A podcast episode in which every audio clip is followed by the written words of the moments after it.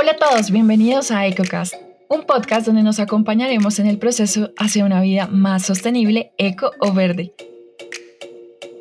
Mi nombre es Lau y estaré llevándolos de la mano de Mali, quien es una apasionada por el tema. Hola Male. Hola Lau y hola Cocasters. Esperamos que estén teniendo un lindo día o noche, obviamente si nos escuchan de noche. Bienvenidos a nuestro primer episodio del 2021. ¡Qué felicidad! Y bueno, aunque no estamos ya en el primer mes del año, igual queríamos contarles que estamos súper emocionadas por nuestras metas de este año porque vamos con toda a ser más eco y obviamente ayudarlos a ustedes a que también lo sean. Sí, EcoCasters, este año tendremos episodios muy chéveres y hablando de metas, en este 2021 me he propuesto reducir mi consumo de carne, por supuesto, comprar elementos de aseo eco y en lo posible dejar de consumir fast fashion. Yo también quiero dejar de consumir fast fashion, aunque pues no lo uso mucho, pero bueno, mi meta principal para este año obviamente es cambiar más productos de cuidado femenino al modo eco y disminuir mi consumo de carne un poquitito. Sé que debería como eliminarlo, pero bueno, por algo se empieza. Y hablando de este nuevo año, hay algo de lo que les habíamos hablado en uno de nuestros episodios antes y era el nuevo código de colores para este 2021. Como saben, pues todo esto empezó a regir este año, pero se dio porque Minambiente expidió la resolución número 2184 de 2019, donde se indica que a partir del 1 de enero del 2021 eh, pues en Colombia debemos separar nuestros residuos orgánicos en esa bolsa verde. Sin embargo, por el momento no existe una gestión después para esos residuos, entonces se van a seguir yendo a Doña Juana mientras se define cómo gestionarlos. Así que lo mejor, como siempre les decimos, EcoCasters, es hacernos cargo nosotros mismos de estos residuos y por eso en nuestro episodio de hoy hablaremos de las diferentes formas o maneras que tenemos para gestionarlos. Así es, EcoCasters, acabamos de aprender todo sobre esta alternativa que es muy buena porque devuelve toda la naturaleza hablaremos sobre los procesos de transformación de nuestros residuos orgánicos que tenemos disponibles, como dijo Male. Hay varias formas de hacerlo, pero primero que todo, pues vamos a empezar diciendo qué son residuos orgánicos. ¿Tú sabes qué son, Lau? Claro, claro, claro que sí. Em, pues bueno, los residuos orgánicos diría que es todo lo que desechamos de nuestros alimentos. Después de cocinar o preparar algo, cáscaras de huevo, residuos de frutas y verduras, nuestras sobras de comida, ¿es correcto? Correcto. Los residuos orgánicos pues son todos aquellos que son de origen animal, vegetal o de algo que estuvo vivo o fue parte de un ser vivo básicamente.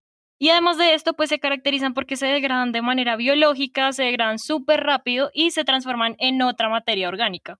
Buen punto, solo se transforman, pero entonces, ¿qué hacemos con esa transformación? O bueno, si los gestionamos, ¿cómo lo hacemos? Normalmente como los mandamos a la bolsa negra y llegan al botadero, estos residuos se convierten en basura literalmente, pero como eso es lo que queremos evitar, ahí es cuando entramos a gestionarlos mediante diferentes maneras. Y tenemos acá el compostaje y también las pacas digestoras. Suena perfecto. Me muero por empezar a hacer eso. pero entonces, ya que entramos en materia, Male, empecemos hablando de compostaje. Cuéntanos qué es.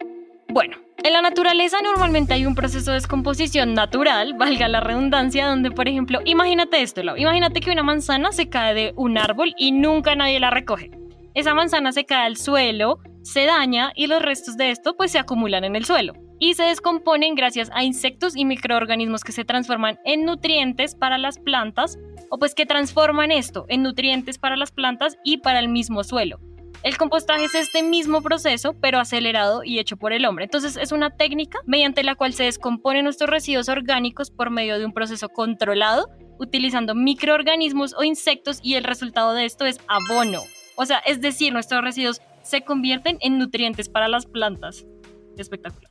Sí, la verdad es que suena increíble. Me pregunto por qué es que siendo tan maravilloso, somos muy pocos los que lo hacemos. Bueno, en realidad yo no lo hago, pero pues porque tanta gente no lo hace. Bueno, yo la verdad creo que es porque muchas veces no sabemos cómo hacerlo, o sea, no tenemos como la información a la mano, tenemos muchos mitos en nuestra cabeza alrededor de este tema e incluso desconocemos muchas facilidades que existen, pero para eso estamos acá hoy. Así es, EcoCasters, venimos a desmitificar todo lo que se dice alrededor del compostaje, lo que creemos que puede frenarnos a implementarlo y además vamos a hablar de otras de las opciones que tenemos para gestionar nuestros residuos orgánicos. Listo, entonces empecemos con el primer mito que es, el compost es muy difícil de hacer. ¿Tú qué opinas? Pues Mari, la verdad, Yo hasta el momento no lo he hecho y opino que ese es uno de mis motivos, porque pienso que sí es un poco difícil, requiere tiempo, compromiso, pero tal vez organización. Como que si hacemos una vez el proceso, lo intentamos y probamos, vamos reduciendo el tiempo de hacerlo, supongo, pues como un método. La verdad es que muchas veces tenemos esto en nuestra mente que es complicado y yo creo que obviamente requiere trabajo, pero no es difícil. Yo creo que es cuestión de aprender a hacerlo, experimentar y cuando ya tienes como el tiro se vuelve en algo más de rutina. Ahora, yo no podría decirles en este momento como las instrucciones para hacerlo porque debo confesar que jamás lo he hecho yo misma como de manera casera. E igual ustedes si se meten a internet pueden encontrar un millón de guías, videos, etcétera. Entonces no vamos a entrar acá en detalle pues como de el paso a paso. Pero sí conozco muchas personas que lo han hecho y por esto puedo decir con certeza que una vez sabes cómo hacerlo, ya es fácil como absolutamente todo en la vida. De acuerdo. O simplemente intentar la mejor opción que nos permita hacerlo. Sé que tú encontraste una manera muy buena y esta es otra de nuestras razones para este episodio, mostrarles cómo hacer si es que no podemos hacerlo en nuestra casa. Ajá, sí, ya les voy a contar la solución que yo encontré, pero antes quería aclarar que aunque no he hecho el compost casero, sí puedo decirles que compostar es como preparar una receta, o sea, literal es una mezcla de materiales secos como tipo cartón, acerrín, papel, bueno, entre otros, junto a los residuos orgánicos que deben estar a cierta temperatura, con cierta cantidad de aire, se deben revolver, hay otras veces donde se puede hacer con lombrices, bueno, todo depende de la técnica que se elija y como ya lo dije, si nos metemos en internet podemos encontrar un millón de estas recetas, como por decirlo así, para hacerlo. Pero si ustedes son de mi equipo y les da pereza hacerlo en casa, ya existen servicios que compostan por ti. O sea, ¿puedes creer esto? Que eh, pues es la solución que yo implementé para gestionar mis residuos orgánicos y los de mi familia. Me encanta lo que tú dices de encontrar nuestra fórmula porque eso aplica para todo. Cada uno tiene su propio proceso y para esto sí queremos mostrarles un video más adelante cómo podrían implementarlo, pero por ahora vamos a llegar al servicio que ha utilizado Male. ¿Hace cuánto que haces esto y cómo funciona? Yo creo que hace ya más de un año que estoy suscrita a este servicio que se llama Más Compost, Menos Basura. Ellos lo que hacen es que por una mensualidad de 40 mil pesos te recogen tus residuos orgánicos una vez a la semana. A mí, por ejemplo, me lo recogen los viernes y luego te los devuelven cada tres meses hechos compost o a veces incluso me traen vegetales que fueron, no sé, cultivados usando ese compost. O sea, es básicamente magia. Y muchos se deben estar preguntando, ¿pero cómo? Pues EcoCaster simplemente me dejan un balde y yo en vez de echar mis residuos a la caneca de la bolsa negra, los echo en ese balde. O sea, es lo más fácil de este mundo. Y bueno, sé que Más Compost Menos Basura no es la única empresa que presta este servicio, así que valdría la pena pues que cada uno investigue en su región quién lo presta, ¿no? Así es, la verdad es que suena demasiado sencillo y yo tengo la intención de implementarlo también con mi familia, pero una de las cosas que me preocupan es su olor, Mali. Teniendo tus residuos orgánicos toda la semana, ¿no huele mal? Yo creo que esto es una preocupación que todos tenemos antes de compostar, ya sea de manera casera o con un servicio externo, y esto nos lleva a nuestro segundo mito alrededor del compost, y es, el compost siempre huele mal. La respuesta a tu pregunta es no, Lau. Como te conté en Más Compost, menos basura, me dejan un balde que cambian cada semana y ese balde viene con una tapa. Si está tapado, no huele a nada. Y obviamente, como cualquier caneca, si lo destapas, pues va a oler pues cuando esté abierto, pero cero grave. Y con respecto al compostaje casero, lo que estuvimos investigando es que si la receta de la que tanto hemos hablado está bien equilibrada y está bien hecha, no debería oler a absolutamente nada. Claro, y además que eso del olor sería súper incómodo, pero tienes razón. Igual es que es algo natural y siempre pasa con todas las canecas. Aunque la mía, pues debo decirles, EcoCasters, que huele delicioso. No, mentira. Por supuesto que no. pero continuando con tu experiencia, ¿ese es el único pago que se hace, solamente los 40 mil al mes o existen otros planes o otras cosas? Existen otros planes, Lau, pues dependiendo del tamaño del balde y la necesidad puntual de cada persona o familia. Pero para esto ustedes pueden visitar la página web de Más Compost Menos Basura y ahí pueden encontrar todo súper detallado y pueden también inscribirse a través de un formulario que ellos tienen ahí. Bueno, entonces continuando, tú qué compostas, ¿qué le echas a ese balde más específicamente? Cuéntanos como si has encontrado algún residuo que creías que no se debía compostar y sí o al contrario. Bueno, yo he hecho todo lo que sean eh, residuos de alimentos crudos desde cebolla, champiñones, raíces, papas, frutas, verduras, semillas, todo esto. También se echan los pelos, servilletas, que por ejemplo yo esa no sabía que era compostable las servilletas hasta que empecé con este proceso. el corcho con el que viene cerrado el vino, los residuos que quedan después de barrer en mi casa, las flores que ya están marchitas o como residuos de jardinería en general, hojas de tamal y envuelto, las bolsitas del té, también se puede compostar papel, cartón y empaques que sean compostables. Cosas de madera, residuos de comida pues ya cocinada, mejor dicho, básicamente es casi todo lo que sale de la cocina, excepto como carnes y huesos, para mi caso pues la forma en la que yo lo hago. Ah, bueno, y también hay otra cosa y es que el papelito con el que se divide el queso tajado también se puede compostar y el residuo que queda después de preparar el café. Realmente son muchas cosas. Por eso es que tú dices que casi nada es basura. Realmente creo que una bolsa negra en su mayoría lo que contiene es todo lo que mencionaste. Y yo, por ejemplo, no sabía de varias de las cosas que dijiste, sobre todo, no sé, lo de barrer, no tenía ni idea tampoco las servilletas, porque pues obviamente frutas y verduras sí, pero eso me pareció muy extraño.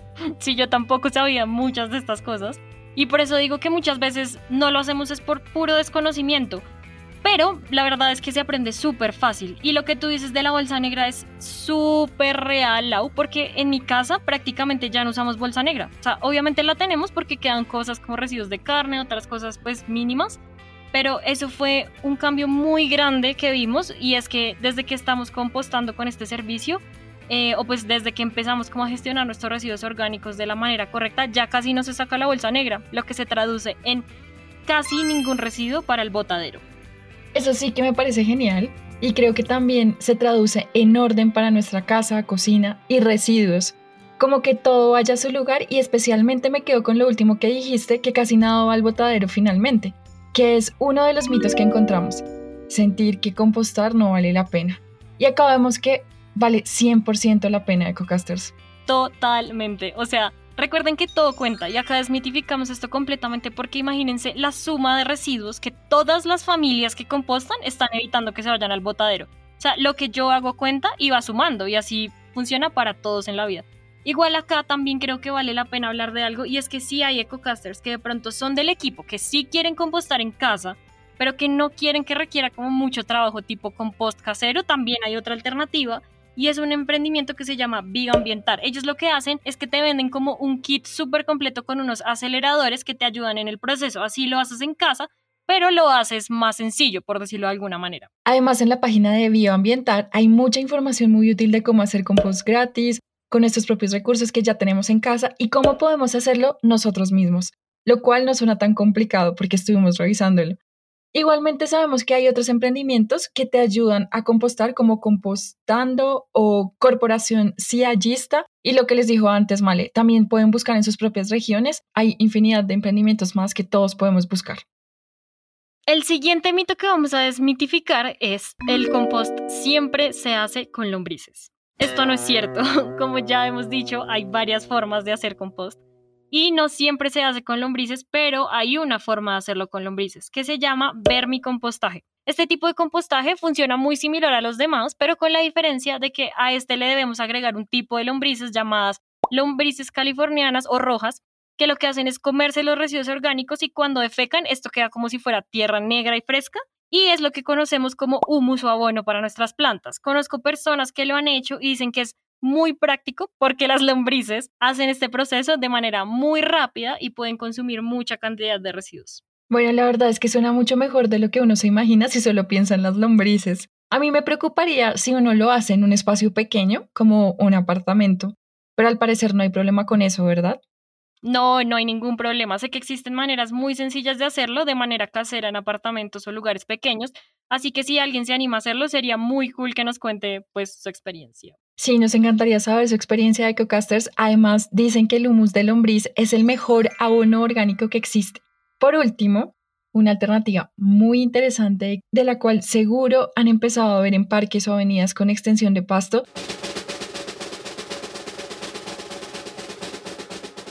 Son las pacas digestoras o esos cubitos de pasto y tierra. La paca digestora silva es una alternativa buenísima para los ecocasters que de pronto pues no saben, no la conocen. Estas pacas son un método de gestión de residuos orgánicos que fue inventado por un colombiano llamado Guillermo Silva. Lo que se hace en este método es básicamente apilar los residuos orgánicos junto al material seco en capas como si fuera tipo una lasaña gigante y de esta forma se evita que haya exceso de oxígeno y facilita que microorganismos descompongan los residuos orgánicos de manera más sencilla, o sea, de forma sostenible y no contaminante. Esto se está haciendo ahorita en parques eh, o jardines y lo chévere es que hay grupos que se reúnen a hacerlo, entonces se convierte como en un parche y lo único que tienes que hacer es guardar tus residuos orgánicos y llevarlos. Esto ahorita aplica pues para Bogotá. Yo los he visto y se ve súper divertido cuando están marchando o saltando sobre la paca, espichando los residuos. Parecen bailando. Además es un trabajo en equipo porque la gente que va tiene distintas labores para llevar a cabo el proceso. Por ejemplo, algunos van cortando los residuos mientras otros arman la paca y puede ser un plan de domingo que es cuando generalmente los he visto porque además van con muchos niños, o sea, va toda la familia entera allá a compostar y gestionar los residuos, lo cual me parece maravilloso. No, es que es un súper plan, o sea, ustedes pueden buscar en su zona donde hacen vacas digestoras, es muy fácil de reconocer si las ven en un parque y normalmente tienen un letrero con un número de contacto, el nombre de la fundación que las promueve o la persona que la puso, no sé, pueden encontrar como varias cositas en estos letreros. Y Lau también todo esto que hemos hablado hoy nos demuestra que definitivamente alternativas es lo que tenemos. Así que, Cocasters, si ustedes todavía mandan sus residuos al botadero, los invito a que analicen las diferentes opciones que tienen y empiecen a gestionar porque de verdad, o sea, existen muchos beneficios de hacerlo tanto para nosotros como para el planeta. Así es, entre los beneficios de compostar está que evitamos enviar residuos al botadero, que por supuesto significa mejor huella de carbono, dado que le daremos el tratamiento correcto a nuestros residuos. Y si tenemos plantas, obtendremos abono para ellas muy fácilmente o en el caso de las pacas digestoras, mejoramos la salud de la tierra y de las plantas. Ah, bueno, y además, pues súmale a todo esto esa satisfacción que sientes después de ver que tus residuos dejaron de ser basura y se están convirtiendo en algo tan positivo. Exactamente. Es que tú personalmente sí que conoces esa sensación. y bueno, EcoCasters, ya casi llegamos al final de este episodio, pero antes de despedirnos nos vamos a la corriente verde. Esta es La Corriente Verde, un espacio en todos nuestros episodios en donde queremos recordar los conceptos verdes de los que estuvimos hablando. En esta ocasión hablamos de residuos orgánicos, que son todos aquellos que son de origen animal, vegetal o de algo que estuvo vivo o fue parte de un ser vivo básicamente. Y además de esto se caracterizan porque se degradan de manera biológica súper rápido y se transforman en otra materia orgánica. Hablamos casi todo el rato de compostaje, que es una técnica mediante la cual se descomponen nuestros residuos orgánicos por medio de un proceso controlado utilizando microorganismos o insectos. Y el resultado de esto es el abono, es decir, nuestros residuos se convierten en nutrientes para las plantas. También vimos vermicompostaje, que es un tipo de compostaje al que debemos agregar lombrices rojas o californianas, que lo que hacen es comerse los residuos orgánicos y cuando defecan esto queda como si fuera tierra negra y fresca y es lo que conocemos como humus o abono para nuestras plantas. Y por último hablamos de pacas digestoras Silva, un método para apilar los residuos orgánicos junto al material seco en capas como si fuera una lasaña gigante. Esto para evitar que haya exceso de oxígeno y facilitar que microorganismos descompongan los residuos orgánicos de manera más sostenible y no contaminante. Y acuérdense que con estos conceptos ya podrán inspirarse para gestionar mucho mejor sus residuos orgánicos, inspirar a otros a hacerlo y, por qué no, sobresalir en una discusión que tengan sobre cambio climático.